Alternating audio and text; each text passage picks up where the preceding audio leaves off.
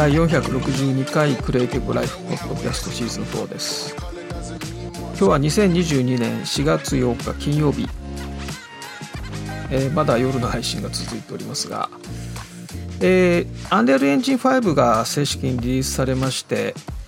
で昨年の12月にですねマトリックスのデモ映像が公開されて、まあ、リアルエンジン5で、え、作られた映像ということですごいね驚きましたけれどもこのマトリックスのこの舞台となってる街、まあ、ビルがあったり車が走っていたりたくさんこう人がね歩いているようなこの全てのデータを含むですねシティサンプルというのが無料公開されました。なんかされるんじゃないかなっていうね噂はありましたけれども無料で、えー、ダウンロードできるということでただですね90メガ近くありまして86とか7とかすごいんですデータサイズがものすごいんですが、えー、キャッシュなどが作られますと100ギガを超えます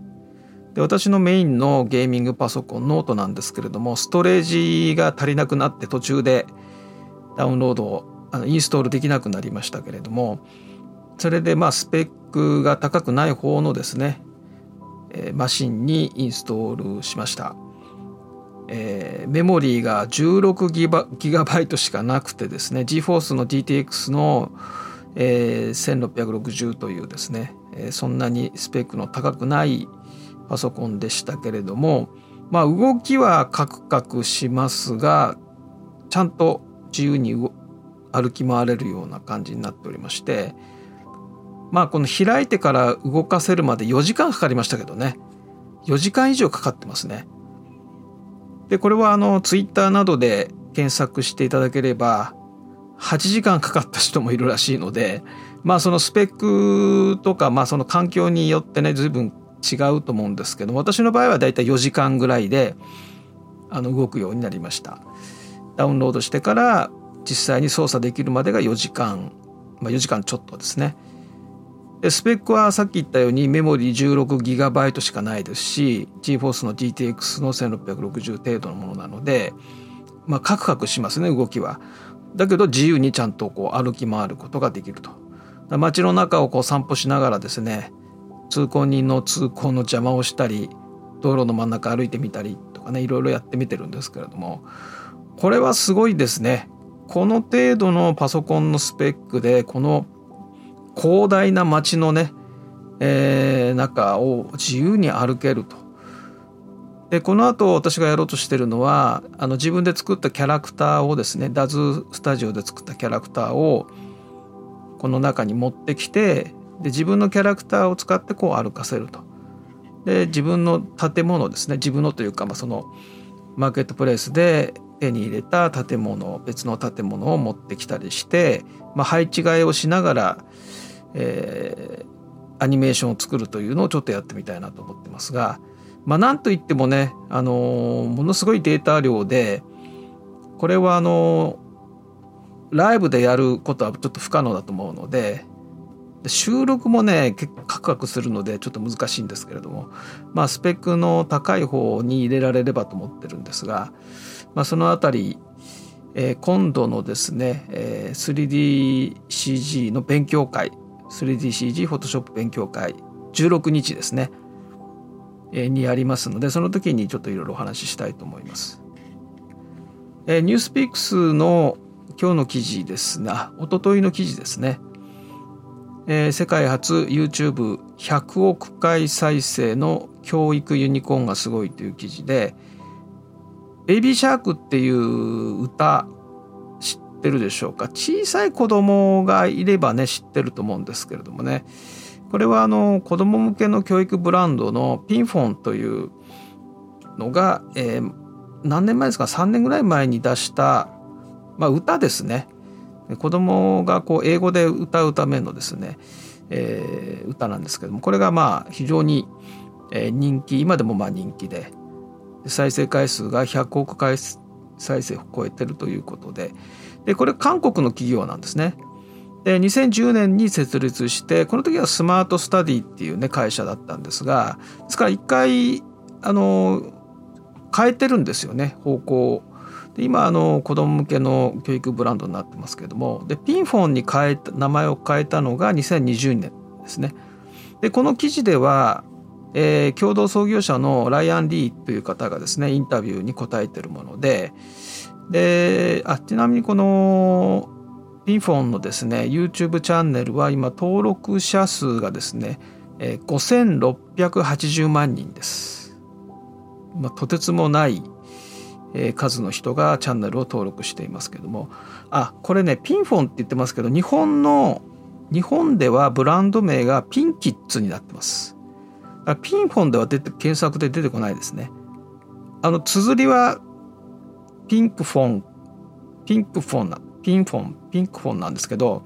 え日本でのカタカナのブランド名はピンキッズですこれはあの Twitter と Twitter の違いと同じです日本はなぜかツイッターカタカナでと同じ感じですよね。で、えー、このそうですねここをちょっとインタビューの一部だけ抜き出しますとこのベイビーシャークがどうしてこんなに人気が出て広まったのかっていうことに対する質問ですねこれに対してですね、まあ、最初はもちろん韓国韓国の企業ですからね韓国で広まってで次にインドネシアで広まるとインドネシアもでかいのででフィリピンとかマレーシアとかに広まって、まあ、東南アジア諸国に広まっていくわけですね。でそこからアメリカとかイギリスにこう波及していくというパターンだったと。で鍵を握った国がフィリピン。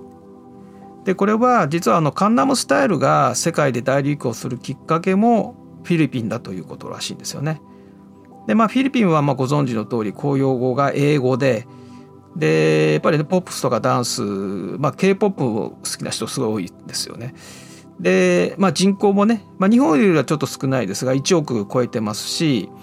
でフィリピンの方はね世界中にいるので、まあ、そういったそのソーシャルメディアのつながり浸透率高いしということで、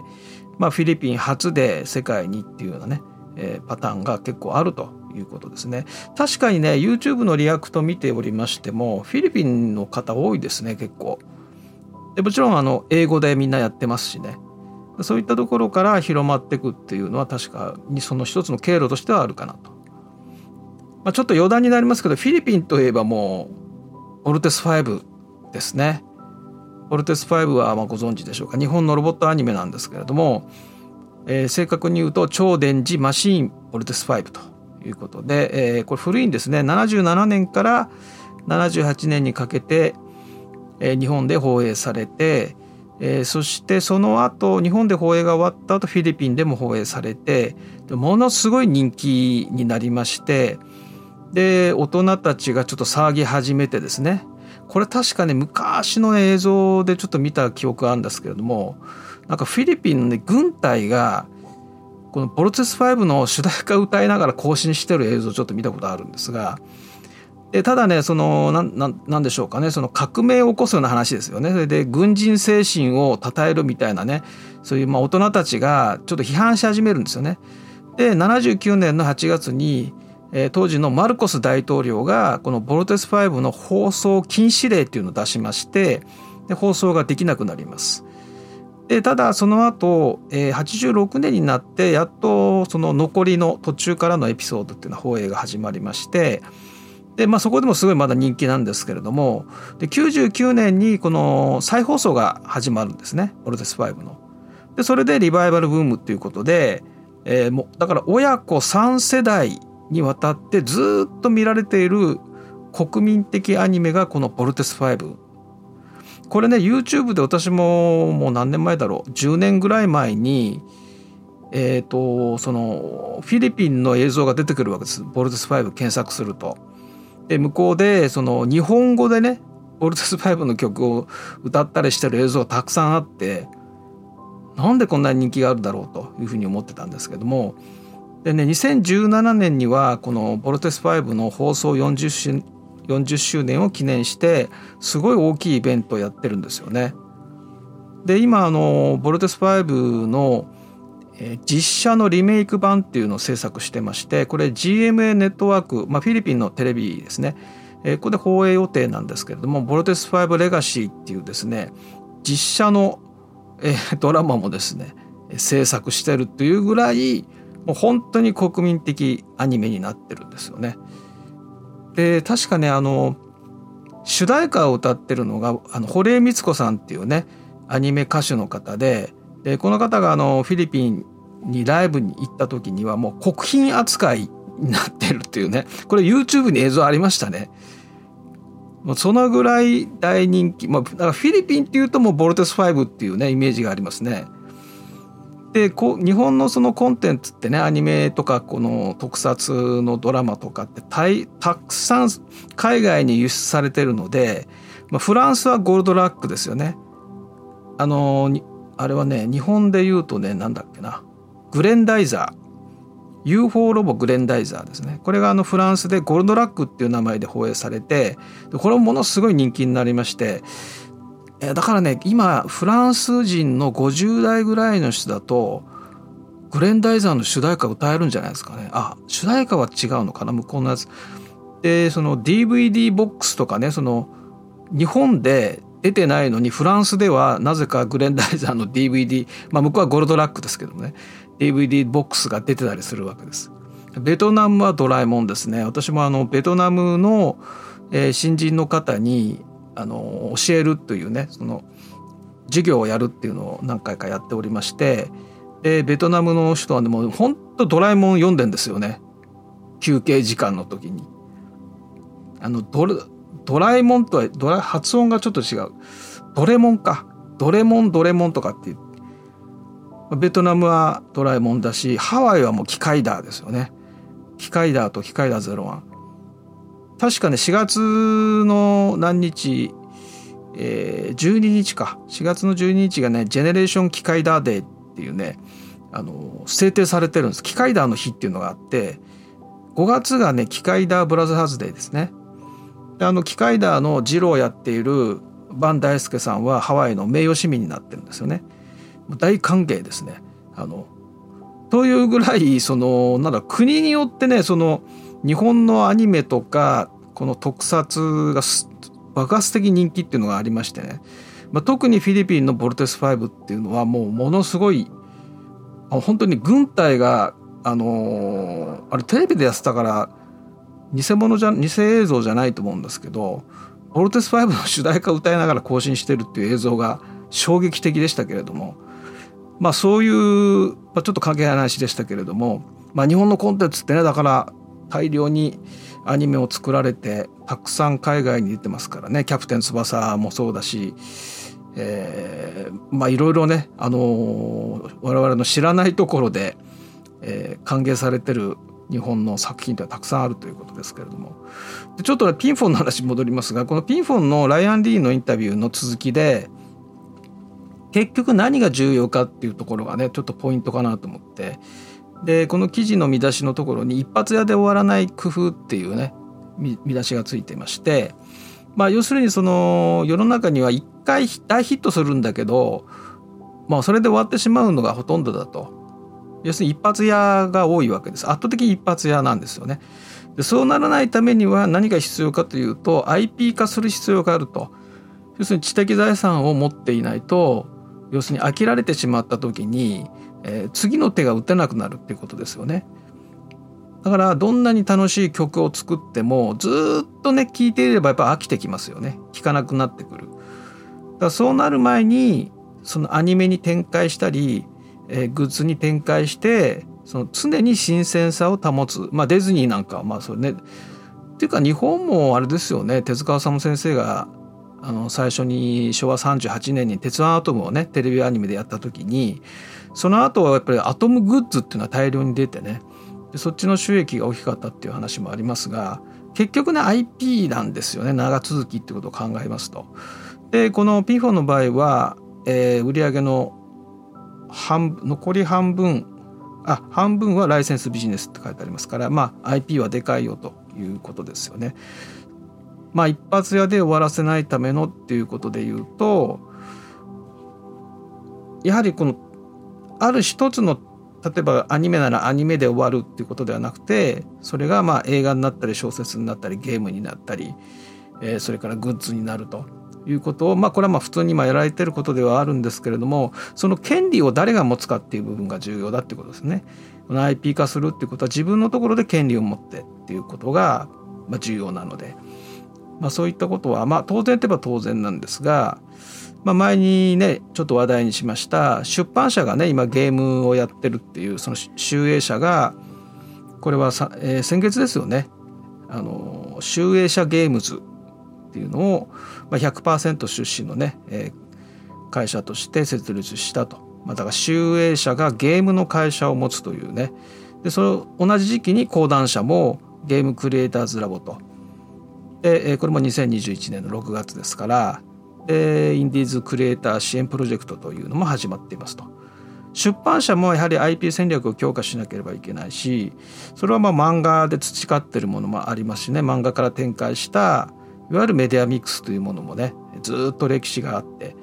でその中でゲームはとても重要な IP なので、まあ、出版社も手掛けていくということでね、まあ、こういったあの IP っていうのはまあ本当に重要と言いますかね。このメタバースでじゃあ何が必要かというと土地というよりはねやっぱり IP なんですよね。そこにどういうキャラクターを置くかとかね。そういうところが重要になってくると思うので、まあ、そういう意味ではあの、まあ、いち早くねそこに目をつけて手を打っておくと。いうことが重要だということですね。はい、えーと、今 Adobe とメジャーリーグがですね提携して「Express Your Fandom」というキャンペーンをやってます。キャンペーンというかコンテストみたいなものをやっています。でこれはですねまああのメジャーリーグが開幕しましたので31日から開幕していますので、えお気に入りのチームのポスターを作って開幕を祝おうというね、え、そういうイベントですね。でクリエイティブクラウドエクスプレスのベースボールテンプレートが提供されていますので、まあ、そういうものを使ってですねポスターを作り、まあ、自分のね、えー、応援してるチームのポスターを作ってで、ハッシュタグエクスプレスユアファンダムをつけて投稿してくださいっていうものですね。これ実はですね、2020年もやっていまして、で、この時はビデオコンテストで、まあ、やはりメジャーリーグの開幕を祝うビデオを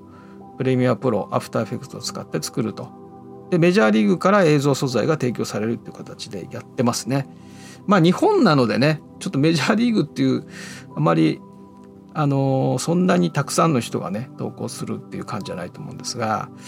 でまあ実はアドビとこのメジャーリーグベースボールはですね、えー、昨年の11月に、えー、パートナーシップを締結しています。でこれは、えー、アドビのですね Experience Cloud Creative Cloudそれから Adobe Sign ですね電子サインのことですのサービスね。でこれをえー、活用するというですね、えー、ことで、えー、提携をしています。ですからファンに対してのパーソナライズパーソナライズされたエクスペリエンスを提供するためのまあ一つの取り組みですね。で、アドビとの、まあ、アドビと確かね、この前からも提携してたような気がするんですが、さらに提携を強化するみたいな形だと思います。えー、ちなみにですね、2018年にアドビジャパンのですね、アドビ日本法人の社長のですねジム・マクリディさん、まあ、今新しいね日本人の社長の方になってますが、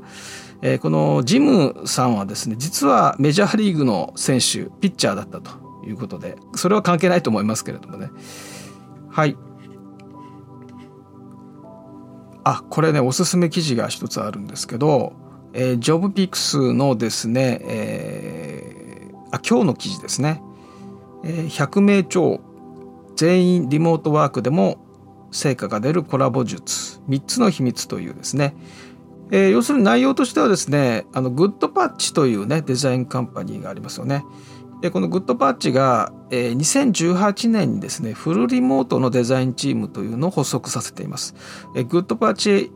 エニウェアというですねチームですね。でこのチームは、え、国内外つまり日本以外海外も海外にもいるんですけれども100人以上のですねメンバーが、え、点在してるんですね。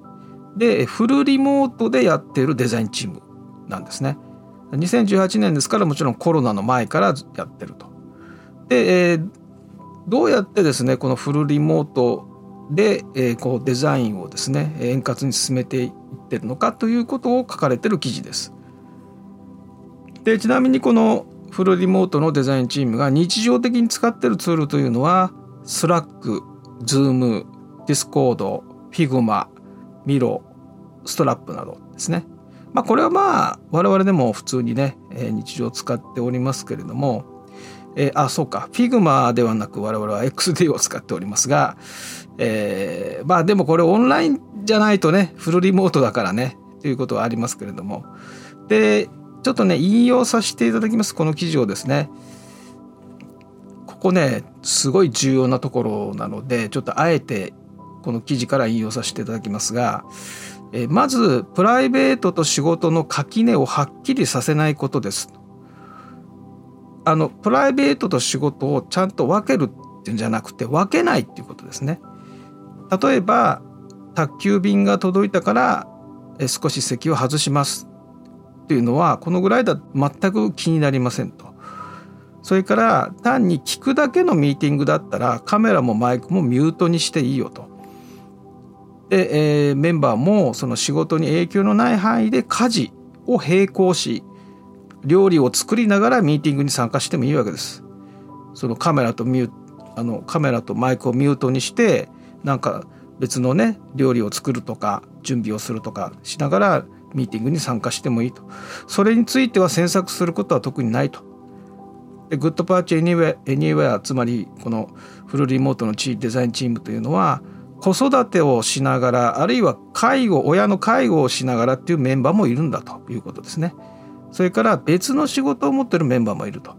いうことだからそれは細かくねそんなチェックする必要は全然ないしっていうことですよね。でそもそも移住地も世界中に散らばっていると世界中にスタッフがいるわけですよね。ポーランドとかカナダに住んでるメンバーもいると。だから時間が合わないとかっていうことも普通にあるということですね。だからまあこういったフルリモートの場合であればねそのあたりは非常に、まあ、ある意味緩いということですね。ですただし逆に言えばそのプライベートの時間も仕事に使うっていうことですね。プライベートな時間を仕事に使う代わりに仕事をしながらプライベートも並行できるっていうメリットとデメリットがまあ言ってみれば同居してるわけですね。だから先ほど言ったようにその子育てをしながら仕事をしてる人とか親の介護をしながら仕事をしてる人にとっては非常に都合がいい働き方になってるわけですね。で確かにねこのコロナパンデミックのこの2年以上経ちましてフルリモートデザインチームって確実に増えてますね。でこのフルリモートデザインチームのカルチャーがもう出来上がっている。それこそアジャイル開発のカルチャーっていうのはご存知ですよね。あれこれ使用書を分厚い使用書を作る前にとにかく動かしてみようと。動かしてみんなにそれを触ってもらっていろんなフィードバックをもらってそしてすぐまた公開してっていうのを小さく小さく回していくというね。だから今アドビがそのねアジャイル開発に近い状態で進んでいるので、まあ、こまめにバージョンアップしていって、まあ、我々のいろんなその不満というかですねこういう機能が欲しいとかここを直してほしいっていうのが反映しやすくなってる代わりに新たなバグも出やすくなってるとかね、えー、だからメリットデメリット同居必ず同居するんですよね。ただ今までみたいにそのね開発者の思い込みで何か新機能を搭載しちゃって結局誰も使われないみたいなね、えー、いうことはなくなってるしそれから時代はどんどん変化しているのでそれに合わせてツールも同じスピードで進化するっていうことにはすごいメリットが高いわけですね。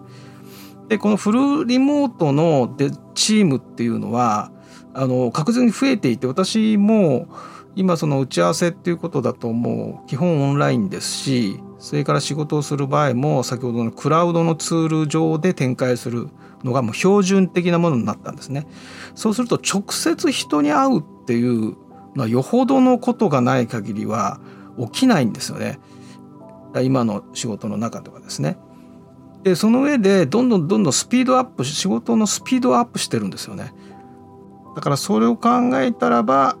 なかなかコロナ前に戻すっていうのはよほどのことかなと。はい、えー、ということでね、えこの記事、え、もし興味のある方はですね、えー、ぜひご覧になってください。えーと、高校生のためのグラフィックデザインの先行トライアルなんですが一応日曜日の夜を予定しています。で日曜日ですね実は、えー、この高校生のためのグラフィックデザインつまりフォトショップなんですけれどもあのウォーミングアップっていうのを毎年やっていましてウォーミングアップっていうのは何かというと実際その講座にすぐ入ってですね講座がスタートして、えー、基本操作からっていうのだとあのカリキュラムがですね、えー、間に合わないと言いますか、えー、ある程度の部分はもう知っといてほしいっていう前提なんですね。それでウォーミングアップ期間っていうのは要するにフォトショップの基本操作です。で今回あのグラフィックデザインを中心にやるのでフォトショップの操作にあまり時間が取れないっていうこともあってですね今まで以上にこのウォーミングアップである程度フォトショップが使えるようになってくださいっていう意味合いがあってでこれは主に、初めてフォトショップを変わるあフォトショップを触る人がですね対象になります。だから高校生でいうと1年生だし、えー、それからまあ2年生でもあまりフォトショップはちょっとね苦手で、えー、あまり触ってこなかったっていう人ももちろん含みますけれども復習というよりはですね初めてフォトショップを触るという人がこれから講座を受けるにあたってまずフォトショップの基本を押さえておこうというですね正式なものではなくて自由参加で、えー、まああの誰でも勝手に参加みたいな感じですけれどもウォーミングアップをですね日曜日にやるんですね。でただ日曜日アドビのイベントがありますのでそちらが終わってからですということですね。えー、アドビのイベントは、えー、ツイートしておりますがフォントの日なんですね。あのフォントの日っていうのがこの間ねご紹介したあの10日なのでそのフォントの日に合わせて CC 道場が日曜日やるんですよね。だからその CC 道場にかぶらない時間にやります。でこれはツイッターで連動してツイッターにどんどんどんどんこう投稿していくような形にもなるので、えー、ツイッターはですね日曜日だけちょっとまた鍵をかけますので、えーまあ、鍵をかけないとねこの大量に投稿した連投したものが、えー、悪影響を与えるようなので、えー、鍵をかけてまあだからフォローフォローしてる方だけしか見れないという形になっています。ということで、えーと、その時に多分先行トライアルもできるんではないかなということであんま遅くなりそうだったら月曜日になりますけれどもでその時にですねパスワードをお知らせします。パスワードはあのポッドキャストライブに参加された方にはもうあの教えておりますが、えー、ポッドキャストのこのリスナーの皆さんにはですね、えー、明日あのパスワードをお知らせします。で、えー、高校生のための動画制作先行トライアルですね、えー、こちらはもうパスワードをお知らせしております。えー、一応ですね、えー、あパスワードはちなみに水曜日にお知らせしておりますのでもし聞き逃した方水曜日の配信を聞いていただければこの動画制作の先行トライアルのパスワードが分かります。でこちらはですね、まあ、一応13日木曜日を予定しています。そして、えー、高校生のためのウェブデザイン先行トライアルですね。これはツイッターで募集していましたが、もう終了しておりまして、えー、募集された方に DM をお送りしますが、21日を予定しています。16日土曜日が 3DCG フォトショップ勉強会です。えー、こちらは今日うん今日は無理かな明日告知ページをノート告知をノートでしようかなと思っておりますが、えー、もうすでにですね、えー、DM などでお知らせいただいてますので、えー、まあ一応出そうと思います。で参加希望の方は知らせていただければと思います。で情報はですね新しいツイッターアカウントの方にこの 3DCG 関連はですね新しいツイッターのアカウントの方で流す形になります。で23日は新年度最初のフォトショップライブ第24回になりますけれども、えー、開催しますということですね。それではまた明日。